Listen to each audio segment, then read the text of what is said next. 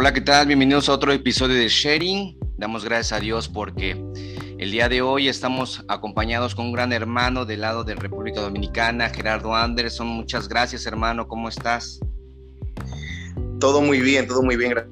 Gracias a Dios. De verdad, eh, muy agradecido por la invitación y estamos aquí para compartir. Gracias, gracias, hermano Gerardo.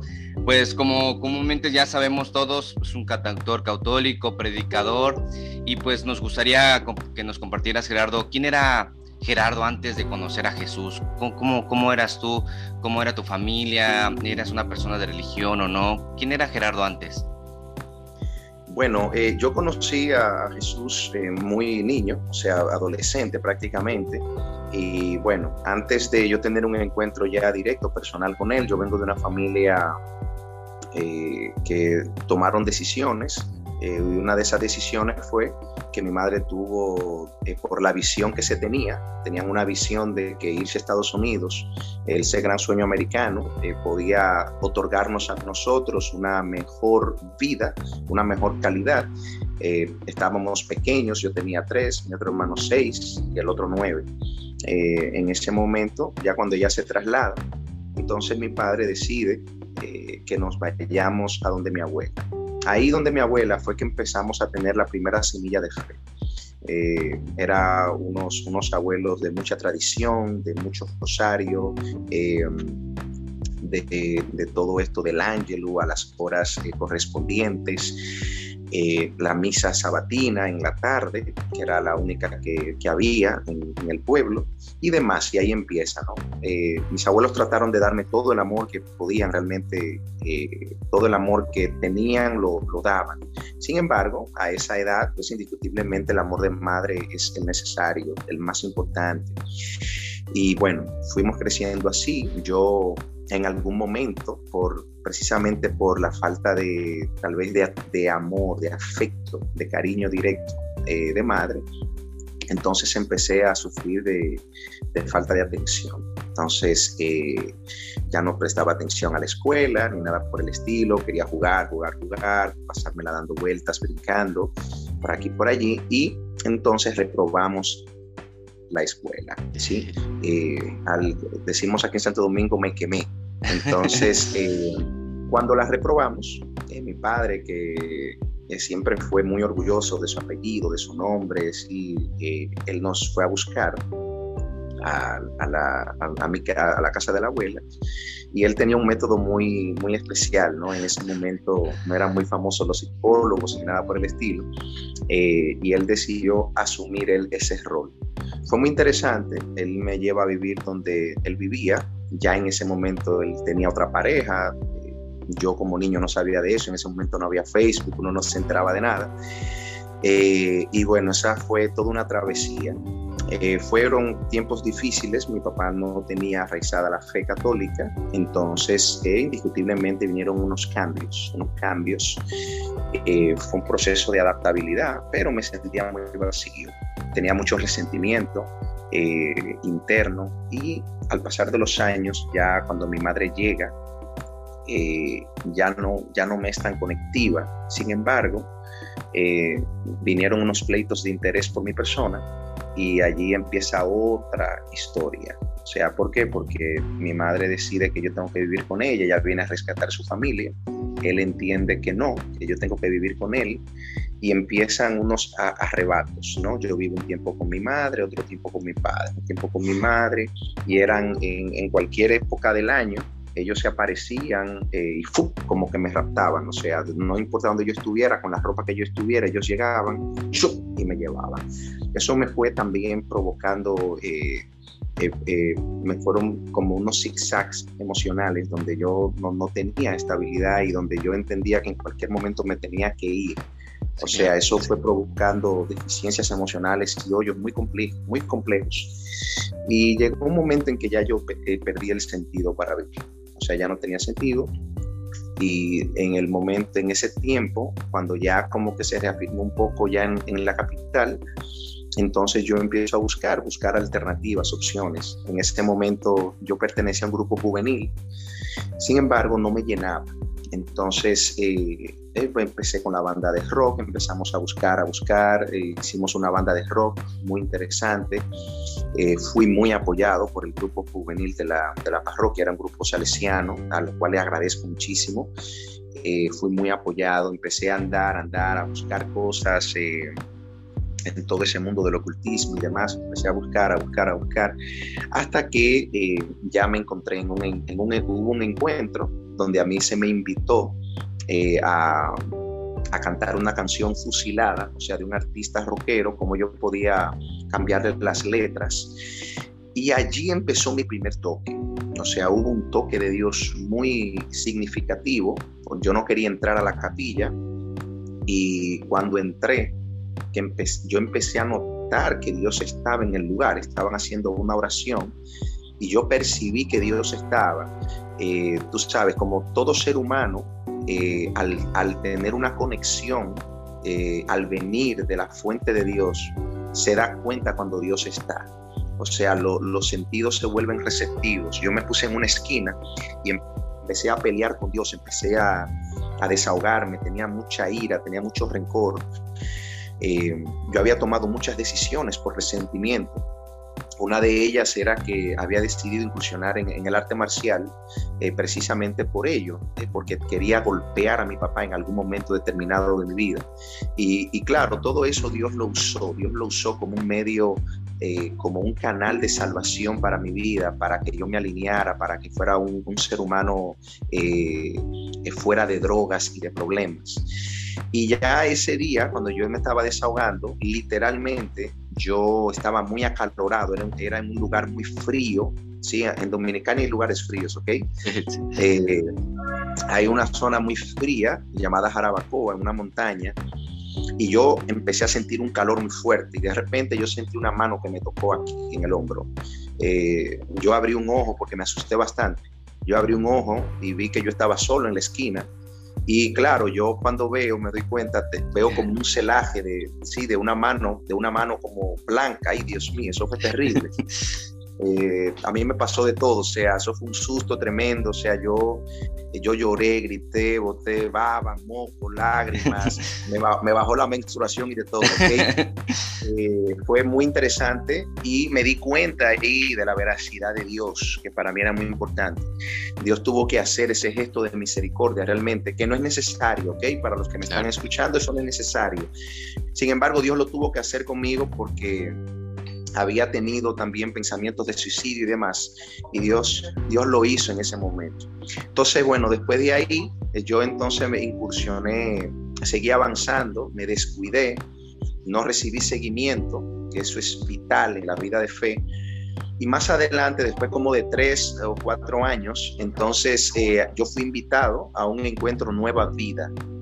Eh, yo seguía con mi proyecto de banda, estábamos muy bien, eh, evolucionando muy bien. Ya me había inscrito en la escuela de canto, o sea, eh, las composiciones estaban allí, las presentaciones también. Y ya cuando voy a Nueva Vida, eh, realmente, pues yo, yo estaba muy vacío.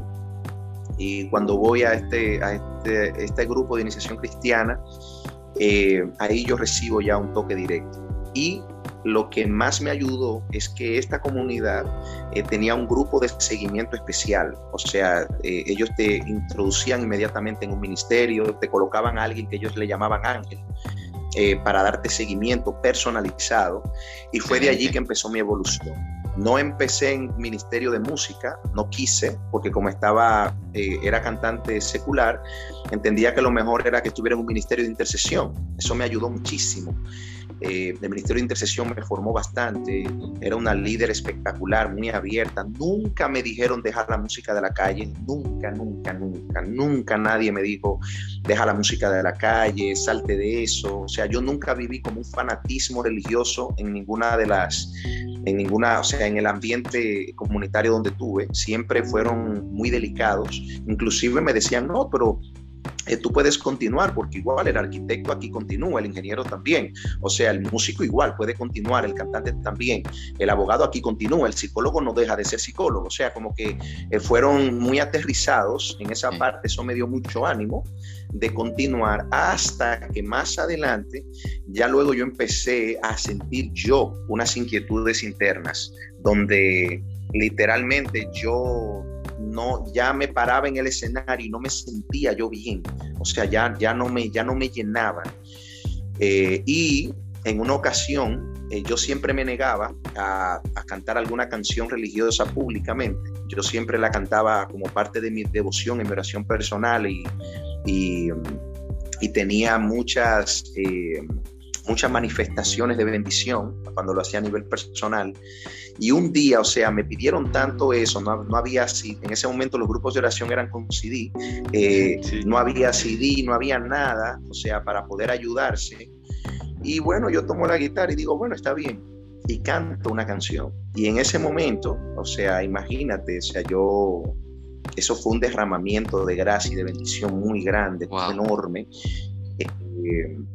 Y la gente se acercaba y me decía, ay, cuando usted cantó, yo experimenté esto, esto, y yo mismo, o sea, yo mismo terminé como, como elevado, cuando tú, cuando tú haces algo y estás como elevado, eh, y yo literalmente, o sea, yo dije, no, pero esto es lo que yo quiero sentir cuando llega algo. O sea, yo me siento súper bien. O sea, me, me, siento lleno de alegría, me siento lleno de gozo. Hubo un fruto de bendición allí. Y fue ahí cuando ya a la semana siguiente, yo siempre soy como muy contundente. Yo me reuní con los muchachos del, del, grupo, de la agrupación y les dije, miren, ya yo no voy a seguir porque yo siento un llamado a esto y a mí me, me está llenando mucho se pusieron enemigos míos, como te entenderás, o sea, fue porque eran muchos años de trabajo. Eh, sin embargo, al pasar del tiempo, pues yo me fui convenciendo a uno que otro eh, que entrara conmigo también. Hicimos una banda luego de aquí, una banda, teníamos una banda de rock eh, ya de fe y le adicionamos entonces la parte de la oración, la parte de la predicación, la parte de la, de la música eh, como ministración para orar por la necesidad de los enfermos, depresión. Bueno, nosotros nos emocionamos con todo esto y realmente eh, fuimos respaldados por la gracia. Así fue que de manera general nosotros iniciamos en el ministerio. Órale, Gerardo. Entonces, ¿actualmente todavía tienes amigos de la banda anterior que te está apoyando en tu servicio, en tu postulado? Mira, fíjate que el que eh, en seis meses al que yo pude convencer después de mi testimonio fue al, a mi mejor amigo. Sí, mi mejor amigo eh, es, él era, él era muy, eh, él era guitarrista. Entonces él entró y eso fue tremendo porque yo me lo llevé a una. Aquí nosotros teníamos la costumbre eh, de todos los 31 de diciembre. Entonces, ese día, aquí, no sé allá, pero aquí en Dominicana, ese día, eso es fiesta, eso, eso la gente amanece, eso es, eh, óyeme, eso es tremendo. Y no es que esté mal, no es que esté mal, o sea, todo eso está muy bien, porque en Año Nuevo, sí, cultura, costumbres, eso está muy bien todo eso. Sin embargo, aquí nosotros teníamos, o sea, ese grupo de oración tenía la costumbre que nosotros ponchábamos, sí, eh, hasta las 12, 12, 12 y media. Pero a las 12 empezaba una, eh, una vigilia de, alabanza, de adoración, eran músicos del país entero que se invitaban y personas de oración. Eso era una noche de, full, de, Espíritu Santo, de conversión fuerte. Y yo me lo llevé a una vigilia. Eso fue tremendo porque eso fue a base de discusión. O sea, o sea él me dijo, mira, si yo ahí no recibo algo que realmente valga la pena, tú y yo vamos a tener un problema serio, porque él tenía a todos los otros eh, diciéndole, mira que hay una fiesta donde fulana y fulano también, y charará, charará. Entonces, claro, yo ahí atacándolo y él y los otros atacando al mismo tiempo, o sea, era a nivel presencial. Eh, eso era como el angelito, el angelito y el diablito, entre comillas. Realmente no era diablito nada, sin embargo, era una elección que él tenía que hacer de ese día. Y fíjate que él fue y qué sé yo, creo que en un momento yo como que le perdí la, la vista. Eh, y cuando yo regresé del baño, el muchacho estaba frente a frente al Santísimo con los brazos abiertos. ¡Wow! con los brazos abiertos ahí entregados. Y después llegó el bajista eh, y así. El baterista nunca se unió, o sea, siempre se mantuvo como eh, aparte. Ya el bajista tomó otro camino después de un buen tiempo, como nos ayudó mucho tiempo, como tres años más, más o menos, nos ayudó, colaboró bien, después como se, se decidió otras cosas para su vida. Y el guitarrista y yo seguimos, seguimos, luego él se fue al seminario, yo me fui a otro seminario, eso fue toda una historia. Ahora mismo él, aunque no es guitarrista así full full, él es, imagínate que él es asistente directo del coordinador nacional de la, de la República Dominicana de la Renovación Carismática. Órale. O sea que se quedó como un gran testimonio. Órale, Gerardo, y qué padre. Este, entonces, ya habías tenido un contacto ya directo de la renovación. Me imagino que cuando llamas el Nueva Vida, para nosotros aquí en México es el seminario de vida, ¿verdad? ¿Y tu primer servicio o no era parte de la renovación, amigo? Eh, bueno, aquí lo que pasa es que tú sabes que en Dominicana eh, está la renovación y está también las comunidades, vamos a llamarle comunidades de alianza, o sea que son... Ah, está, yo hice el Nueva Vida, el, seminario es diferente, el seminario de vida en el espíritu, eh, porque el Nueva Vida es, viene más como de la línea de la comunidad de San Andrés. ¿Sí la conoces? Sí, Pepe Prado, sí. Ajá, de Pepe Prado, exacto. Entonces, eh, aquí lo hacemos muy efusivo, eh, las dinámicas son eh, muy fuertes. Ellos allá en San Andrés la hacen, o sea, son un poquito más didácticos. Aquí somos más vivenciales, entonces, claro, eso es cada dinámica, eso es, eso es terrible. entonces, el seminario es diferente, pero entonces, yo inicié con ellos, con con la comunidad Siervo de Cristo Vivo, eh, que era quien, una, una comunidad que se llamaba Pablo, era como un ministerio de evangelización que ellos tenían, eh, y yo me integré a la, a la, renovación como estructura, fue después de muchísimos años. Eh, yo, sé, yo continué con ellos y demás, prestando mi servicio. Eh, y ahora es que estoy como ya con un amigo que nosotros evangelizamos, que llegó a ser coordinador nacional, que en paz descanse, murió del COVID. él él, nosotros, yo fui parte de los que los evangelizó y resulta que más adelante él entró a la Coordinación Nacional de la Renovación yo nunca pensé literalmente entrar a la, a la, estructura de la renovación carismática católica y fue él el que me dice, mira, pero eh, tú y yo somos amigos de tanto tiempo y bueno, empezó ahí, ahí, ahí. Y yo dije, claro que sí, ven, vamos, vamos, vamos. Y me quedé como parte de la, yo soy coordinador de la, de la formación continuada. Sí, lo que estaba checando, de ahí en la renovación carismática en, en República, ¿verdad? Sí, en República Dominicana eh, eso es un, eh, es un cargo que se especializa en, provocar algunas formaciones que sean continuas, eh, donde haya un constante revivir de la fe y un crecimiento sólido en la, en la parte de la renovación. Oye, excelente. Sí, he, visto mucha este, promoción ahí en, Facebook. De hecho, una vez creo que vi que hiciste un taller de lenguas. Sí, sí, he visto mucho. Y la verdad, qué bueno que le están apostando mucho a la formación que tanto nos hace falta. Pues Gerardo, oye, pues tú eres muy querido aquí en México. O sea, has estado en eventos nacionales de la renovación carismática. Por lo menos mi primer este, contacto contigo fue en un encuentro de animadores que fue, me parece, en Cuernavaca. Este, ahí fue, fue de animadores, canto y música, intercesores. Posteriormente, bueno, este, aquí somos de Chiapas, he, visto que has estado aquí también en comunidades, eh, aquí en Chiapas, en Tuxtla, en Chiapa de Corzo, me parece, entre otras cosas. ¿Qué te ha dejado a ti la renovación, Gerardo? Este, ¿Cómo ves a la renovación carismática aquí en México? ¿Qué experiencias has tenido? ¿Qué, qué te ha dicho el Espíritu Santo a través de la renovación de México en tu apostolado? Cuéntanos. Pues fíjate, eh, yo, he sido, yo he sido muy bendecido eh, por este país. Eh, realmente yo me siento hijo de México.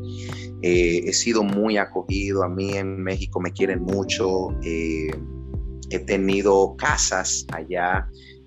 hay gente que son como mi familia prácticamente. Yo he, yo he durado jornadas allá porque he tenido, he hecho proyectos también empresariales y muchas de esas personas no me han dejado estar en, lugares distintos que no, que no sean sus casas y realmente ha sido una bendición. ¿Qué me ha dejado la renovación? Mira, eh, la renovación mexicana es una, eh, es una renovación donde muchos países eh, pienso que podemos tomar parte, tomar parte de ese fuego, de esa iniciativa estructural de, de movimiento.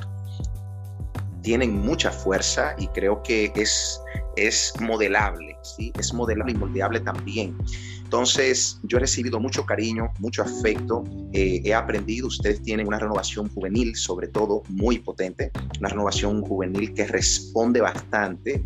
Eh, eh, ¿Qué más he recibido? He recibido invitaciones incontables eh, de todas las comunidades de la renovación. He sido invitado, claro, por muchas otras comunidades como Movimiento Familiar Cristiano, que también eh, me quieren mucho.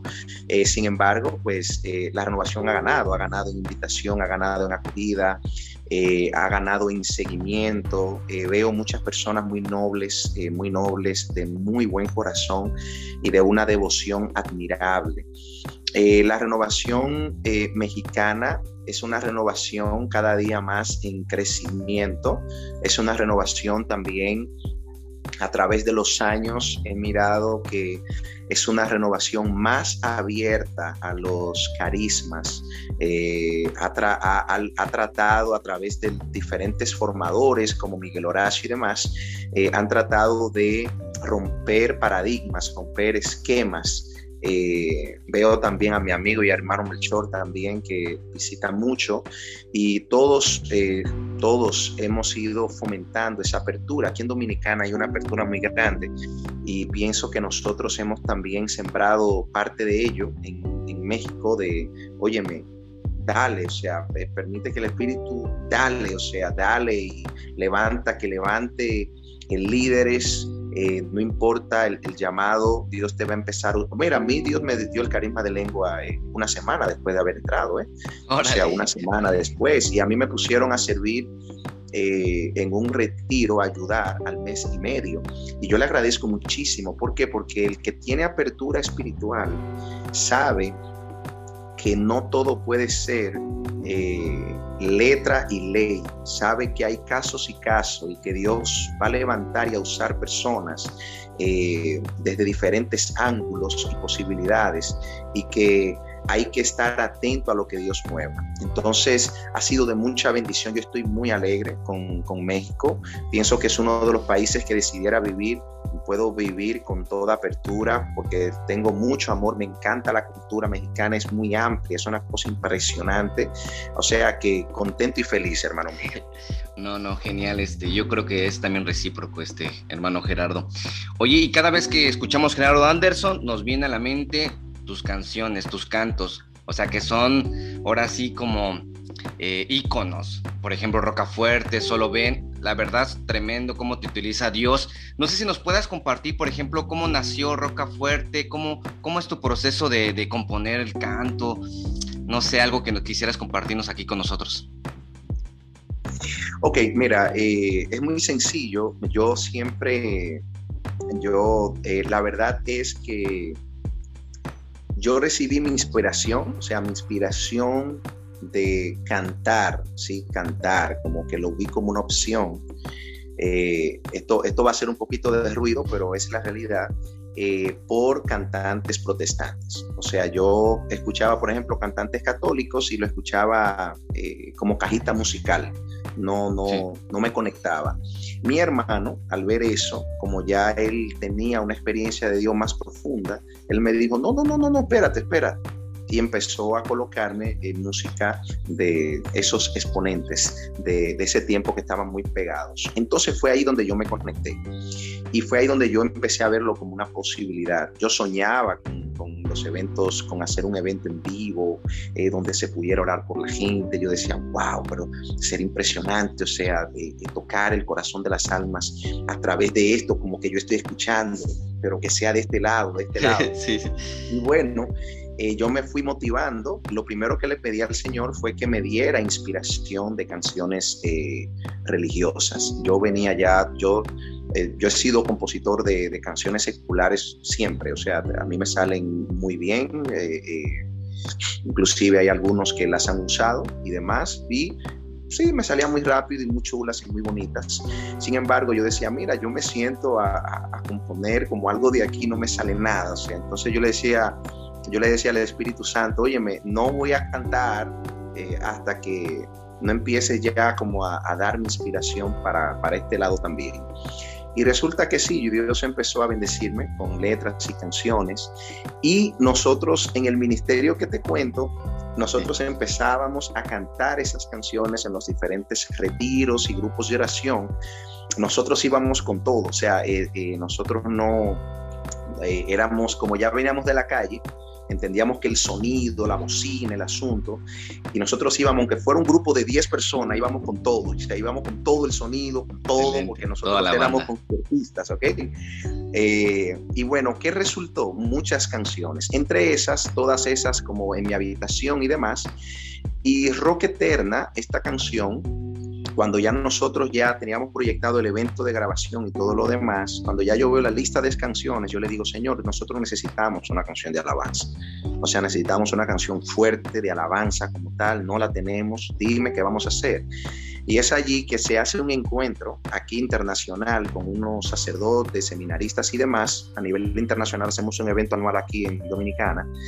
Eh, y ahí conozco a un seminarista, hoy sacerdote, donde ellos empiezan a cantar una canción. Ellos la tenían en italiano, eh, Rock Eterna, y la, la, canción sonaba así, como, como baladita. Ellos la tenían eh, Amore inmenso, Rocha eterna, Glorete, así, pero muy, muy, como muy bajita, muy, eh, muy suave, muy suave, muy Cuando yo la escuché, yo dije, oh, wow, esa es la canción así. Yo dije, esa es la canción, esa es la canción. Entonces yo fui y hablé con el seminarista, le dije cuál era el proyecto. Me dijo que sí, que él estaba, que sí, que sí, que la tomara. La melodía, no me, la, la melodía de las estrofas no me parecía. Entonces yo rehice la melodía de las estrofas, rehice las estrofas también y a la parte del coro pues le metí ya eh, la, la, amó, ya la, la, puse rock, porque igual a mí siempre me ha gustado bastante el rock. Entonces ya la hice rock puramente y se la presenté al equipo y le encantó. Y realmente mira cómo ha calado tanto la canción eh, Roca Eterna. Así es que ha sido. No, brother, ese día que la cantaste en Cuernavaca y que estábamos, y, fue al terminar de tu tema y de repente empiezas a hacer este canto, luego le metiste oración, luego empezaste a decir unas palabras de conocimiento. No, caray, Dios, Dios sí se manifiesta tremendamente, ¿no? Pues mi estimado este, hermano, oye, ha sido excelente este, esta plática. Este, realmente le doy gracias a Dios por el tiempo que también me has permitido que, que, estemos aquí platicando. Y para terminar, últimos segundos, ¿tú qué le dirías ahorita eh, a todos los hermanos que nos están escuchando que relativamente no ha terminado esta pandemia. ¿Qué le dirías a esos hermanos? Tú ya viviste una experiencia de un deceso conocido de sobre el COVID. ¿Tú qué le dirías ya para terminar, este Gerardo, a todos esos hermanos que han tenido alguna eh, pérdida familiar, amigo, vecino y que pues a veces no entienden por qué se dan las cosas o tal vez sienten que su oración no funcionó? ¿Tú qué le dirías así como en pocas palabras? Bueno, tú sabes que hay que entender que el, mundo tiene eventualidades. Eh, hay de todo tipo de eventualidades. Hay unas que son no pensadas, ¿sí? Hay unas otras que la naturaleza las levanta. Eh, otras que hay grupos de intereses que también lo hacen. Y yo creo que en toda la generación, sabes que además de cantar y predicar, pues estoy en el área de la psicología, el coaching y demás, creo que lo más importante, sea de donde sea que venga la circunstancia, el ser humano sobrevive eh, a través de un sistema de adaptabilidad a los procesos y a los cambios.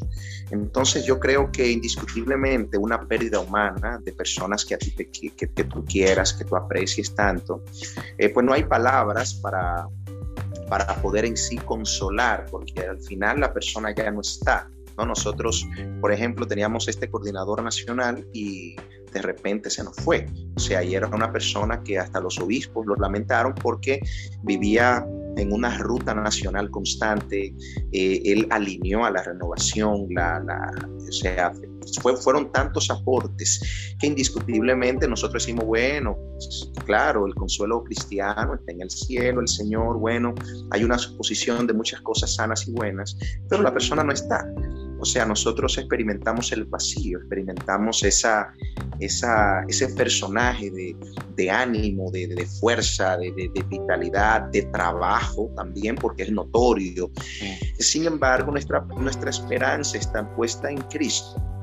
Sabemos y entendemos que Dios sigue obrando, que nos manda a través de diferentes eh, situaciones también a que nos cuidemos, a que seamos prudentes, a que también miremos desde otra perspectiva las cosas, que entendamos que también eh, hay un aporte para ese ser humano positivo, donde ese ser humano ha trascendido, se ha movido a un lugar diferente, a un nivel superior, donde en ese plano es un plano totalmente nuevo, donde hay cosas nuevas para eh, esa, esa, ese, ese, ser humano, donde ya él, él vive otras experiencias diferentes. Y que nosotros aquí tomamos de sus ejemplos, tomamos de sus aportes y que esa persona que ya no está nos ha dejado un legado de bien, no solamente por su conducta o por su comportamiento, sino para nuestro aprendizaje personal. O sea, yo aprovecho mi presente, yo aprovecho para manifestar mi afecto, mi cariño. Un ser humano se puede ir de mi lado y yo puedo sentirme satisfecho de que yo di lo que di. Ahora, si no lo hice, entonces aprovecho mi tiempo actual y lo empiezo a hacer. Empiezo a darle mi calor a mis padres, a mis amigos, el calor afectivo, el calor espiritual. Provoco cambios a través de la circunstancia en la que esté, del derecho, de la publicidad, del mercadeo. Sigo haciendo lo que hay que hacer. ¿Por qué? Porque todos seremos llamados, todos en cualquier momento. ¿Cuál va a ser? No lo sabemos, no lo sabemos. Ya en este tiempo nadie necesariamente se muere de viejo. O sea, hay muchas situaciones que pueden pasar y ¿qué nos queda? Aprender y seguir avanzando, seguir amando, seguir sirviendo, seguir aportándole a este mundo que tanta falta le hace. Gracias Gerardo, créeme que todo lo que hemos compartido el día de hoy va a ayudar demasiado a, muchas este, personas, todos los que escuchen de este podcast. Pues Dios te bendiga, te mando un abrazo y que te bendiga en tu apostolado, en tu servicio, en tu trabajo, en todos tus seres queridos.